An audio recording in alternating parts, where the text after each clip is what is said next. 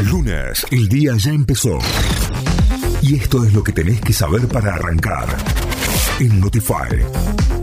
8 de la mañana, 9 minutos. Repasamos títulos que llegan desde nuestro portal notify.com.ar. Gripe aviar, nuevos casos en animales criados en patios de Córdoba y Salta. El Servicio Nacional de Sanidad y Calidad Agroalimentaria confirmó nuevos casos de influencia aviar H5 en la localidad cordobesa de Alejo Ledesma y en camino a la isla en el departamento salteño de Cerrillos. En la localidad cordobesa la detección fue en pavos de traspatio, que es un término que se da de crianza de animales suaves en residencias particulares, y en el paraje salteño correspondió a una gallina también de traspatio. La producción industrial PYME creció un 3,5% en enero y suma cuatro meses de alza. Los datos fueron informados tras la publicación de un informe de la Confederación Argentina de la Mediana Empresa. En enero crecieron cuatro de los seis grandes sectores medidos. Maderas y muebles con un crecimiento del 5,6%, metal, maquinaria y material de transporte 5,6%, químicos y plásticos 5,5% y alimentos y bebidas 5,1%.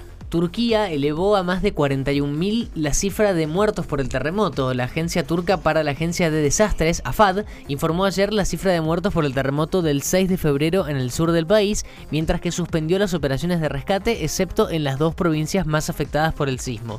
Por su parte, las Naciones Unidas estiman que entre 4.000 y 4.400 personas habrían fallecido por el sismo en el noroeste de Siria. Ganó Talleres y sumó su tercer triunfo al hilo. La T derrotó de forma contundente a Central Córdoba por 2 a 0 por la cuarta fecha de la Liga Profesional. Los goles del equipo de Gandolfi los convirtieron Piscini y Santos. En tanto, Boca le ganó a Platense 3 a 1 y el clásico santafesino entre Unión y Colón terminó 1 a 1. Hoy se completa la fecha con Sarmiento ante San Lorenzo y Atlético Tucumán frente a Vélez.